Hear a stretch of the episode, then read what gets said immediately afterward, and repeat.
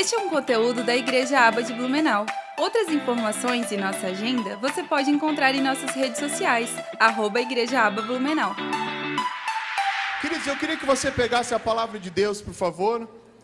Me foi dada a oportunidade e a responsabilidade de estar aqui nessa noite, trazendo algo que Deus tem colocado ao nosso coração. Deus tem falado algumas coisas comigo nesses últimos dias, de tantos desafios, de tantas inquietações. Nós, como pastores, somos muito procurados pelas pessoas e as pessoas, às vezes, com medo do que possa acontecer, preocupadas, angustiadas, elas procuram os pastores, elas procuram alguém para receber uma palavra. E não são poucas as pessoas que às vezes nos ligam, nos mandam um WhatsApp ou falam conosco e diz, pastor, e agora? E aí? O senhor está vendo o que está acontecendo? O que, que Deus diz? E às vezes a gente não tem resposta. Até mesmo nós nos indagamos, Senhor, nos dá uma palavra. E eu tenho pedido para Deus muito nesses últimos dias, Senhor, me dá uma palavra ao meu coração e coloca uma palavra na minha boca que eu possa compartilhar com as pessoas. E desde o dia que o Senhor colocou essa palavra, o Senhor me deu há um, mais ou menos um mês atrás.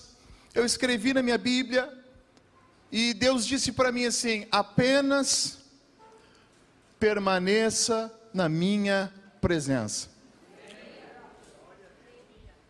Eu digo, Senhor, o que, que eu falo para as pessoas? O Senhor diz, disse para mim assim: diga às pessoas que elas devem manter apenas a minha presença. Que elas se preocupem apenas em manter a minha presença perto delas na vida delas. E é o que eu tenho dito a todas as pessoas que me perguntam. Pastor, e agora o que, que eu faço diante do cenário, das coisas que estão acontecendo? Eu digo: não abra mão da presença de Deus. É a palavra que eu tenho dado à minha família, aos meus conhecidos, aos meus amigos, e é a palavra que eu tenho hoje para compartilhar com vocês, irmãos. Não abra mão da presença de Deus. O segredo para a gente atravessar esse ano e os próximos anos e os outros anos, se assim o Senhor quiser, é a gente estar sempre mantendo a presença de Deus na nossa vida. A pior coisa que pode acontecer na vida de uma pessoa é ela perder a presença de Deus. Eu queria que você abrisse a sua Bíblia comigo no livro de Êxodo, capítulo de número 33. Abra a sua Bíblia no livro de Êxodo, capítulo 33. E eu quero mostrar para você dois pedidos que Moisés fez a Deus. Esse grande líder, esse grande homem de Deus. Ele fez dois pedidos a Deus, e um deles é relacionado com a presença de Deus. Êxodo capítulo 33, e o versículo é o versículo 15.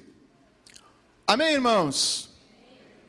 Vamos ler, diz assim: Então Moisés disse: Se a tua presença não for comigo ou conosco, não me façais sair deste lugar. Vamos ler outra vez.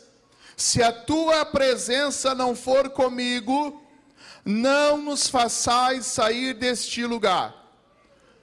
Queridos, este versículo ele faz parte de um contexto. E neste contexto, o povo de Israel havia desobedecido a Deus. Moisés havia ficado 40 dias ausente, lá no Monte Sinai, buscando os mandamentos de Deus. E quando ele retorna, ele encontra o povo adorando um bezerro de ouro, dançando ao redor de um bezerro de ouro. E Deus fica decepcionado, chateado, triste, irado, ao ponto de Deus dizer: Moisés, agora eu não vou mais com vocês. Até aqui eu vim com vocês. Eu tirei vocês do Egito e vim acompanhando, fazendo milagres, maravilhas, abrindo o mar vermelho, tirando a água da rocha, fazendo maravilhas. Só que agora não vou mais com vocês. Eu vou mandar um anjo com vocês. Um anjo vai acompanhar. Eu vou cumprir o que eu prometi para vocês, Moisés. Fala para o povo que eu vou cumprir a minha promessa. Porém, eu não vou mais. Deus decidiu não ir mais com o povo. Deus disse: Olha, eu vou levar vocês até a terra de Canaã. O que eu prometi, eu vou cumprir. Porque Deus promete o que ele cumpre. Querido, se Deus fez uma promessa para você, Deus não precisa que a geografia esteja de acordo com a sua vontade ou com a minha vontade. Deus não precisa que a situação esteja favorável a cada um de nós. Se Deus fez uma promessa, Ele vai cumprir na sua vida. Independente do cenário que a gente esteja vivendo, igreja. Independente do momento que a gente esteja passando. O Deus que faz promessa não precisa que as coisas estejam favoráveis. Pelo contrário, é nos momentos mais difíceis, quando a gente olha na Bíblia, é que a gente vê Deus fazendo milagres e maravilhas no meio do seu povo. Eu quero te dizer nessa noite: não tenha medo de tudo que possa estar acontecendo no mundo. Deus é com seu povo. Em Romanos 8,31 diz: Se Deus é por nós, quem será contra nós? Amém ou não amém? Diga comigo: se Deus é por mim, quem será contra mim? Mas se Deus não for com você, e se Deus não estiver conosco, e se a presença de Deus não estiver conosco, vamos mudar esse versículo. Se Deus não for por nós, quem será ao nosso favor? Você consegue compreender a importância de nós termos a presença de Deus na nossa vida. Porque se termos a presença, o lugar pode ser o mais difícil. Quando passares pelos mares, não te submergirão. Quando passares pelo fogo, a chama não arderá em ti. Se Deus é com você, você pode atravessar o pior cenário deste mundo. Você vai ser abençoado por Deus. A gente olha para a palavra de Deus e a gente vê homens de Deus, Sadraque, Mesaque e Abidinego, que foram jogados numa fornalha. O cenário não era favorável, não era confortável estar naquela situação, mas Deus estava com eles, igreja. Pode ser que o cenário que nós estamos vivendo hoje, no Brasil, no mundo, não seja confortável a nós. E não precisa, porque nós temos um Deus que opera no meio de qualquer situação. Diga glória a Deus. A Bíblia diz de um homem chamado Isaac que plantou numa terra estéril. A pior geografia, pior cenário, pior momento.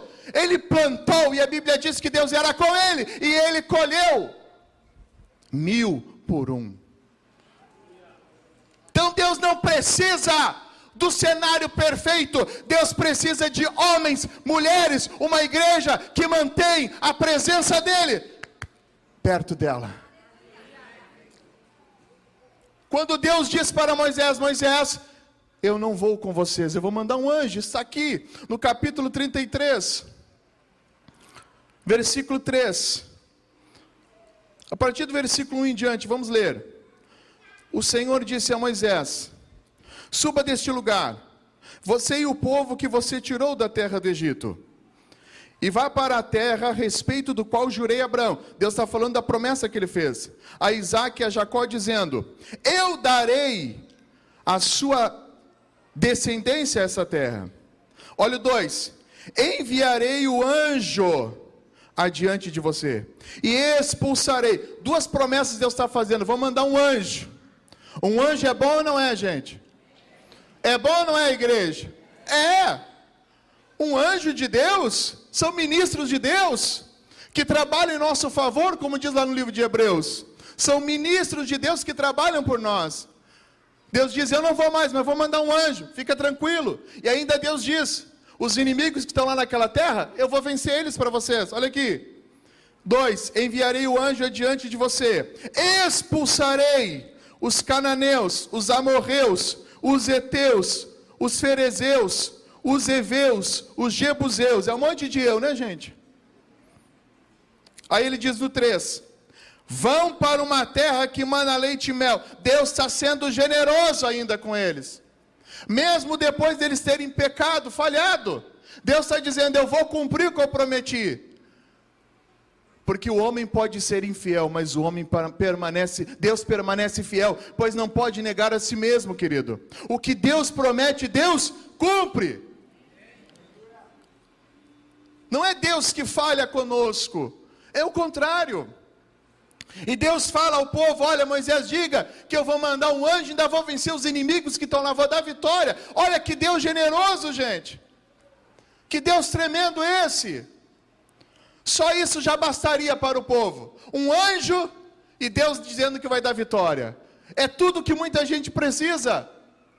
Se Deus chegasse para você e dissesse hoje: Olha, vai ter um anjo com você, e eu vou te dar vitória, você vai dizer: Tá bom. Talvez muitos de nós diríamos: Está ótimo, Deus, combinado. Mas não é o suficiente, diga: Não é o suficiente. Diga: Eu quero mais.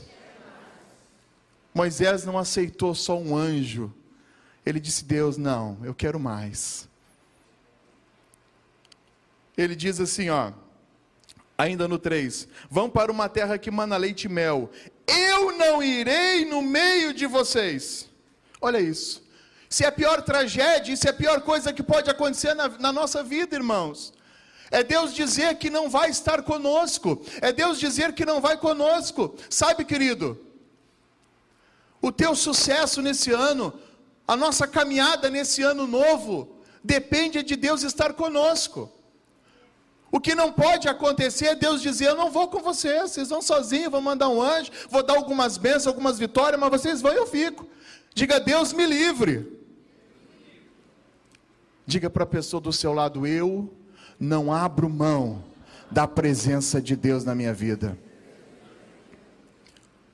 Deus ficou tão chateado que Deus disse: Eu não vou no meio de vocês. Vocês vão, mas eu não vou. Mas aí, ainda no versículo 3, Deus fala por que não vai. Porque vocês são um povo teimoso. Diga eu não. Diga eu sou obediente. Quem aqui é obediente a Deus? Aleluia!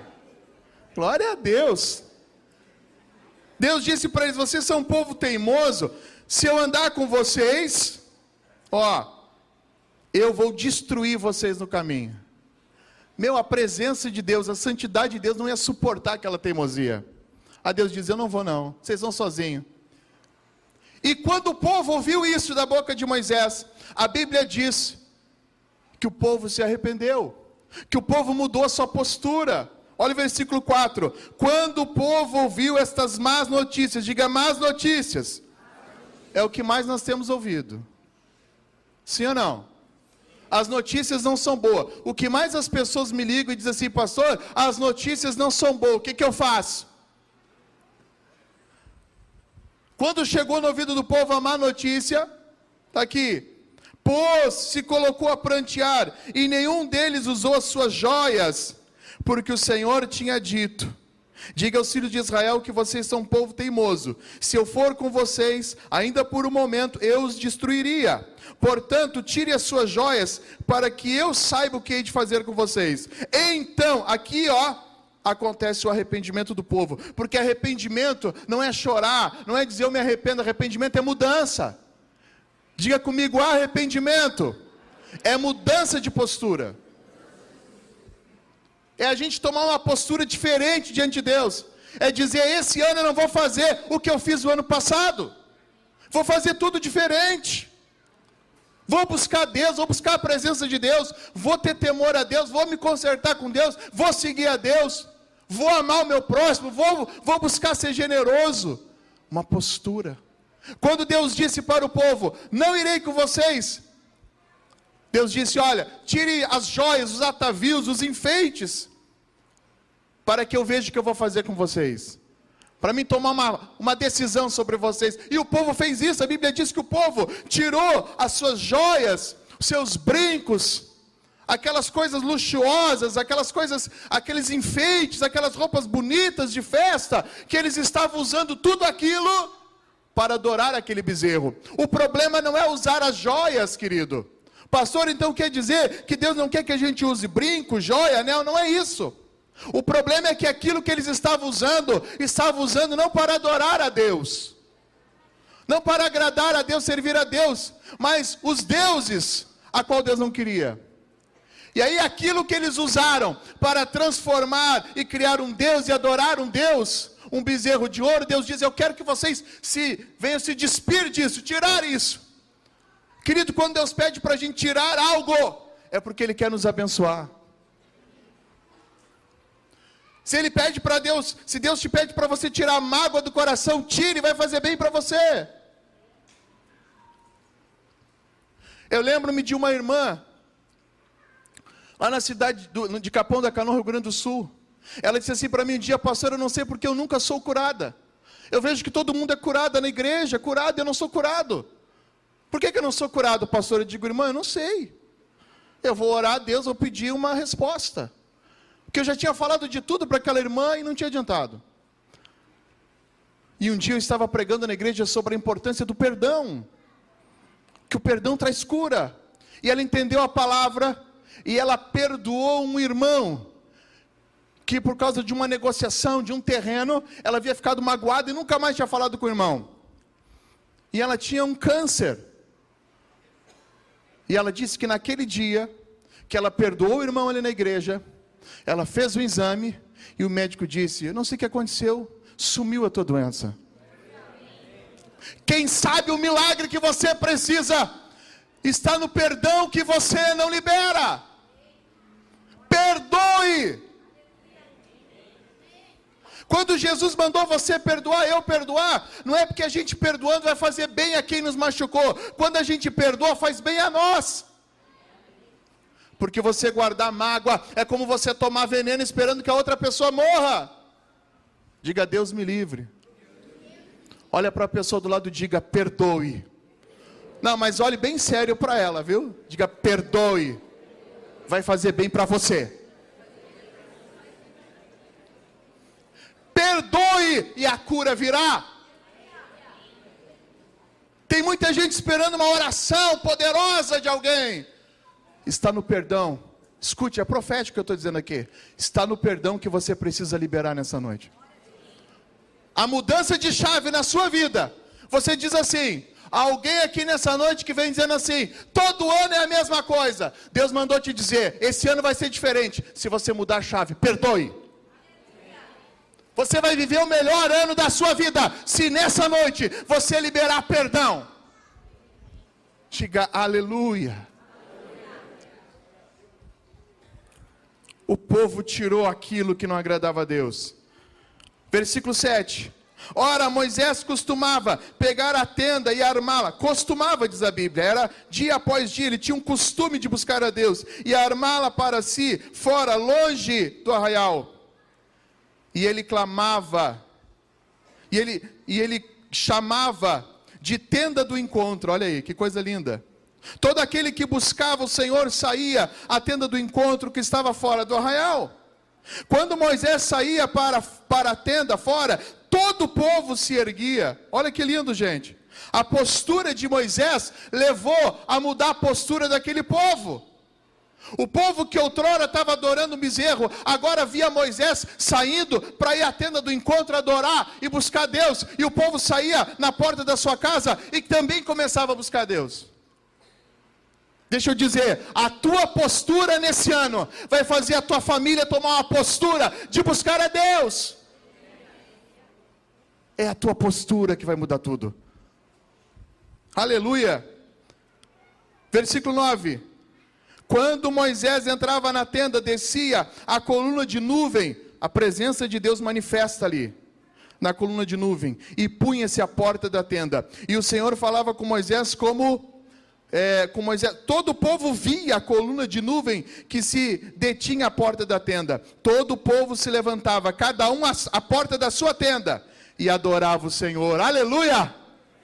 Aquele povo que estava lá adorando outros deuses, agora arrependido, adorando a Deus por causa da postura do Moisés. Tua postura vai mudar a postura de outras pessoas.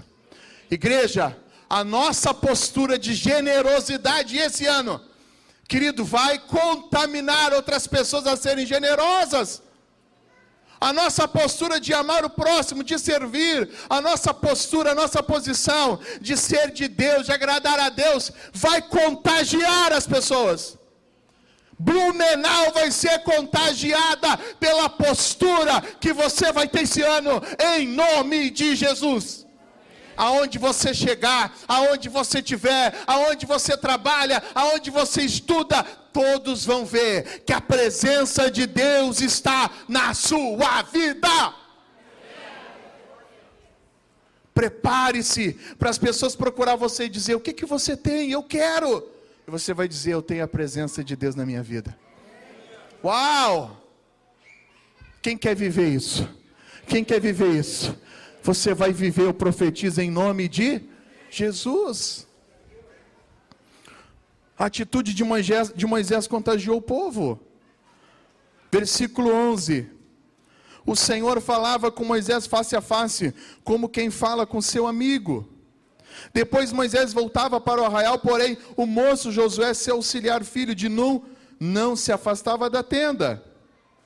Moisés disse ao Senhor: Eis que me dizes para conduzir este povo, mas não me disseste quem enviará comigo. Disseste: Eu conheço você pelo teu nome, e você alcançou favor diante de mim. Agora, se alcancei favor diante de ti, peço que me faças saber neste momento o teu caminho, para que eu te conheça e obtenha favor diante de ti. Lembra-te que essa nação é o teu povo. Aí Deus, conhecendo o coração dele, disse no 14: Deus respondeu. Diga comigo, Deus respondeu. Querido, nessa noite você veio e Deus tem uma resposta para você. Você que disse, eu vou lá hoje buscar uma resposta de Deus. Deus está te respondendo hoje. Deus sempre responde. Deus respondeu a Moisés: A minha presença irá com você, e eu te farei descansar, ou eu te darei descanso. Hoje você vai voltar para sua casa com essa palavra: A minha presença vai com você, para você descansar. A minha presença vai com você para você descansar, porque quando a presença de Deus está na nossa vida, o nosso coração é guardado. E a paz de Deus, que excede todo entendimento, guardará os vossos corações em Cristo Jesus. Não importa o cenário, há uma paz, há uma presença de Deus na nossa vida. Você pode dormir, pode descansar, pode sossegar, a presença de Deus está com você. Fala para a pessoa do seu lado, pode descansar. A presença de Deus está conosco. Deus disse: Moisés, se é isso que está tirando o teu sono, se é isso que está te perturbando, se é isso que está te preocupando, beleza, a minha presença vai com vocês então. Eu não ia ir, mas já que você pediu com esse jeitinho, agora eu vou. Querido, como foi que Deus decidiu ir de novo com o povo até a terra de Canaã? Porque o povo buscou a Deus, começou a adorar a Deus, vendo Moisés buscar a Deus. Querido, o segredo para a gente ter a presença de Deus é orar, é buscar, é estar tá na casa de Deus, é estar tá participando das comunhões, do GC, do discipulado, é estar tá vivendo a vida de igreja. É buscando, buscando, buscando. A Bíblia diz que com continuamente, costumeiramente, Moisés buscava Deus. Nunca pare de buscar. Então, o primeiro pedido que Moisés fez foi: Eu quero a tua presença. Se a tua presença não for, eu nem saio deste lugar, eu nem continuo viagem. Que nós venhamos nessa noite dizer: Senhor, se a tua presença não for comigo, eu nem vou caminhar esse ano. Nós vamos para o, o final desse ano, próximo ano, próximo ano, e os outros anos, e até o final da nossa vida, e depois para a glória, caminhando, andando com a presença de Deus. Então, o mais importante é a presença de Deus que você tem que valorizar.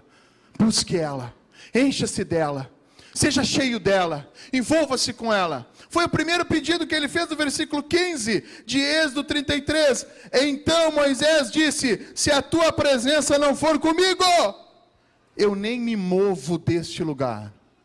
Eu não vou sair deste lugar. Olha que atitude, olha que decisão, olha que postura, olha que atitude de valorização da presença de Deus.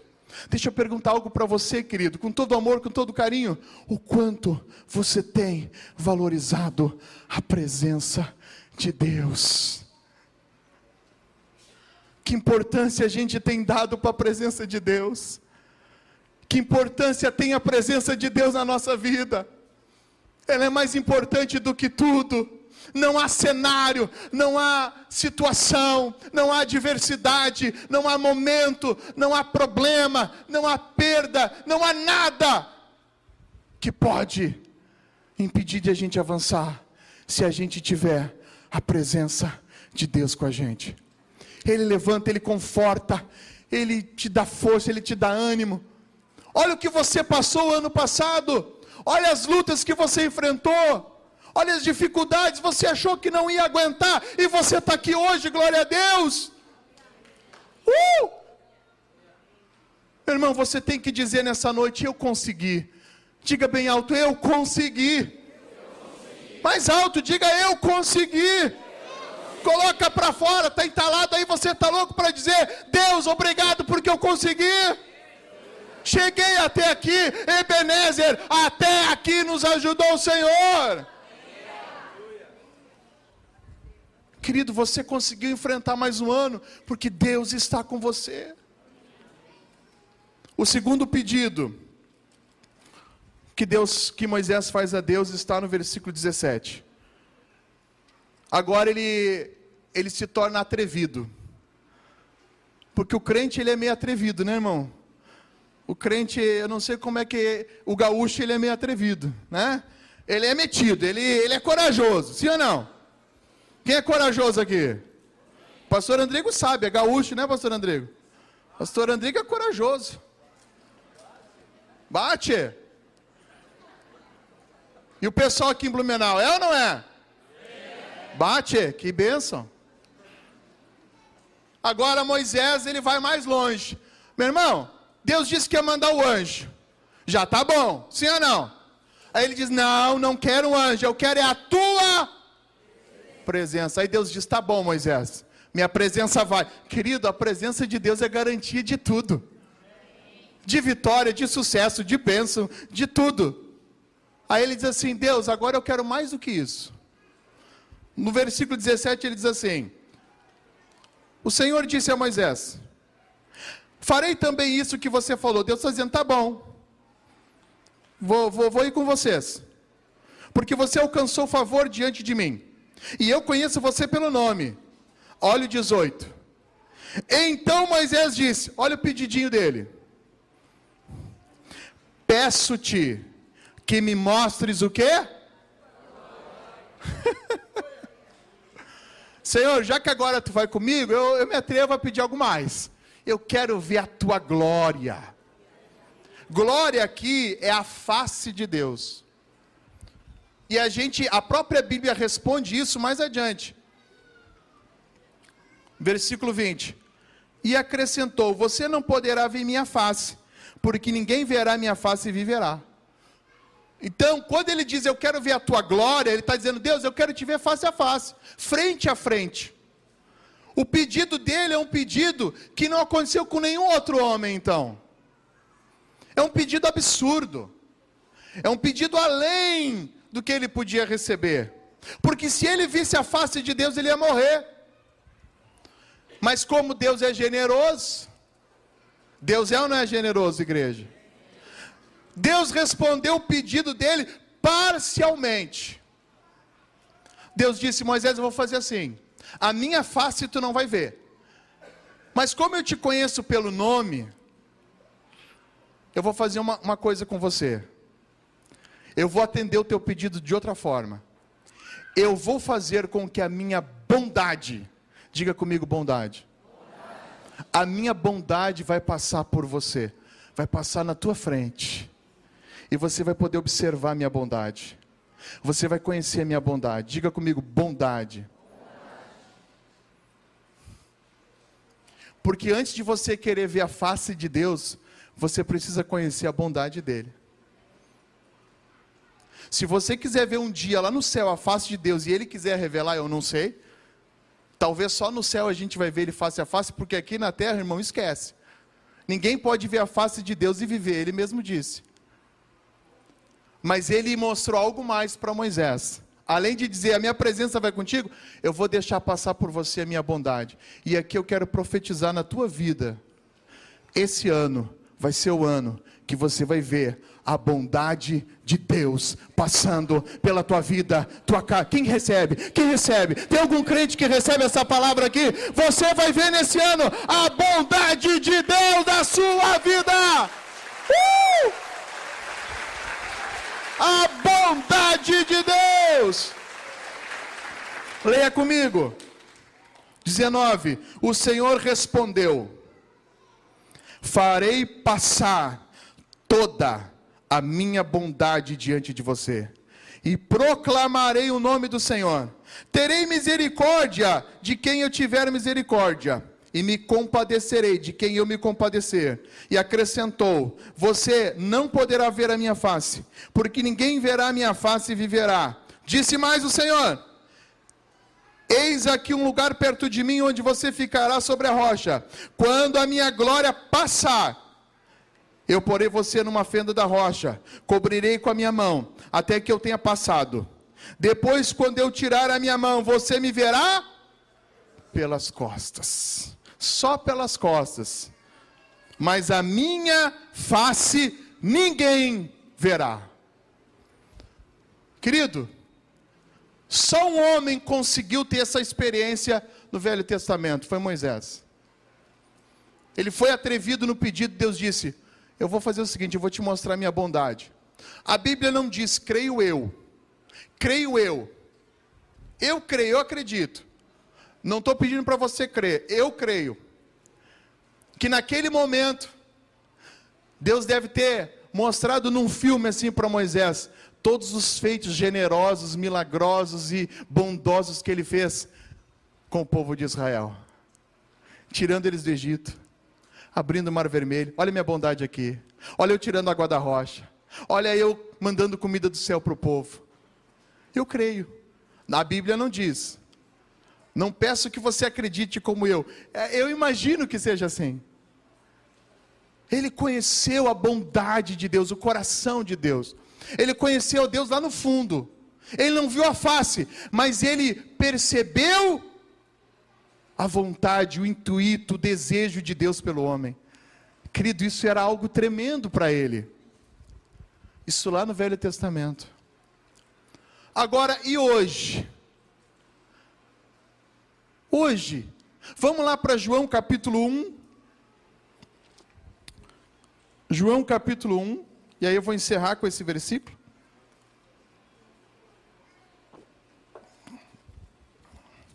Evangelho de João, capítulo 1.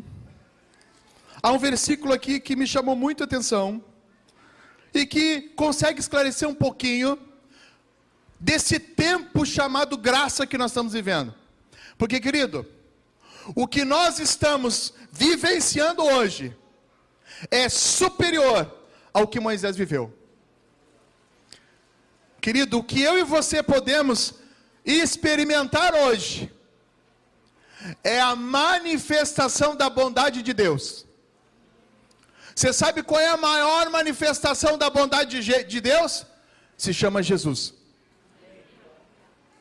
Jesus é essa bondade que Deus mostrou a Moisés, lá no Velho Testamento.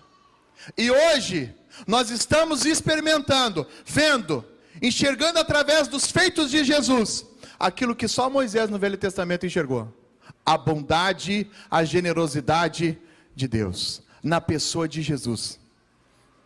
Não há ninguém mais generoso, não há ninguém mais bondoso, não há ninguém mais tremendo do que a pessoa de Jesus nessa terra. No capítulo 1, versículo 18, diz assim: Ninguém jamais viu Deus faz uma conexão com o que nós estávamos vendo lá. Ele queria ver Deus, a face de Deus. Moisés disse: Eu quero ver a tua face. E aqui João está nos dizendo: ninguém jamais viu Deus. Então, até aqui, ninguém jamais viu Deus, face a face. Ponto e vírgula. Ele encerrou um assunto aqui. Ninguém jamais viu Deus. Ponto. Mas tem uma continuação aqui. Tem um pensamento novo. Tem uma colocação nova tem algo a se observar que é importante para a nossa geração, igreja. O Deus unigênito. Quem é que é o Deus unigênito? Hein? Jesus. Unigênito Filho de Deus, que agora não é mais chamado de unigênito, é chamado de primogênito. Porque nós agora somos filhos também. Que está junto do Pai. Quem é que está junto do Pai? Jesus. É quem o revelou. Ou seja, quem é que revelou toda essa bondade de Deus para nós? Jesus. Eu e você, igreja, estamos vendo nos nossos dias e vamos ver aquilo que só Moisés viu no Velho Testamento: a bondade de Deus. Milagres, maravilhas, prodígios, o Espírito Santo dentro de nós, descendo sobre a igreja, enchendo a igreja, mudando vidas, transformando vidas. Pessoas que estão aqui nessa noite, que as pessoas olhavam para você e diziam assim: quem é ele na igreja? Nunca. E hoje você está aqui. Quantos de nós que diziam: esse aí não tem jeito, não muda, e hoje você está aqui para a glória de Deus. Olha a transformação que Deus fez na tua casa, na tua vida. Olha quanto milagre Deus já fez na sua vida. Todos nós aqui já experimentamos da bondade de Deus. Lembra da onde ele nos tirou? Lembra da onde ele te tirou? Deixa eu te perguntar, você lembra o dia do seu batismo? Que lindo que foi. Lembra o dia que você recebeu um abraço aqui e olharam nos seus olhos e disseram: Parabéns, você é uma nova criatura, as coisas velhas passaram, tudo fez novo. Você experimentou a bondade de Deus. Jesus é a maior manifestação da bondade de Deus. Tudo que a gente precisa está em Jesus, igreja. Jesus disse: Tudo que pedides ao Pai em meu, em meu nome, eu o farei. Tudo que tu precisa está no nome poderoso de Jesus. E essa bondade que Moisés experimentou lá no Velho Testamento, ela está aqui. Ela está aqui. Ela está aí. Está aí na sua vida. Jesus está aí. Olha para o irmão do lado, tem bondade na vida dele. Tem Jesus na vida dele. Olha aí, dá um sorriso, irmão. Jesus está aí na tua vida ou não está? Dá um sorriso, olha a bondade de Deus aí. Quando eles estavam adorando a Deus aqui, que nós vamos viver a bondade de Deus. É isso, igreja. Nós estamos vivendo o tempo da misericórdia, da graça, da bondade de Deus. Levanta a sua mão para o alto. Pai, eu te peço, em nome de Jesus, todos aqueles que ouviram essa palavra simples, que o Senhor tem colocado no meu coração, tem falado comigo. Pai, essa mão levantada, eu profetizo que nesse ano de 2023 nós venhamos experimentar a maior manifestação da bondade de Deus acontecendo na nossa vida, na nossa casa, no trabalho, na família, família se convertendo, parentes se convertendo, milagres de cura, milagres extraordinários, promoções. Você nunca viveu o que você vai viver nesse ano de 2023 em diante. A bondade e a misericórdia te seguirão todos os dias, em nome de Jesus. Receba! Em nome de Jesus. Aleluia! Não temas, não tenha medo. Você vai sair daqui hoje. Ele diz para você: A minha presença vai com você para você descansar. Descansa, igreja. Eu não sei o que está acontecendo, o que vai acontecer. Eu sei de uma coisa: o nosso Deus está no controle. Uau! Deus está no controle.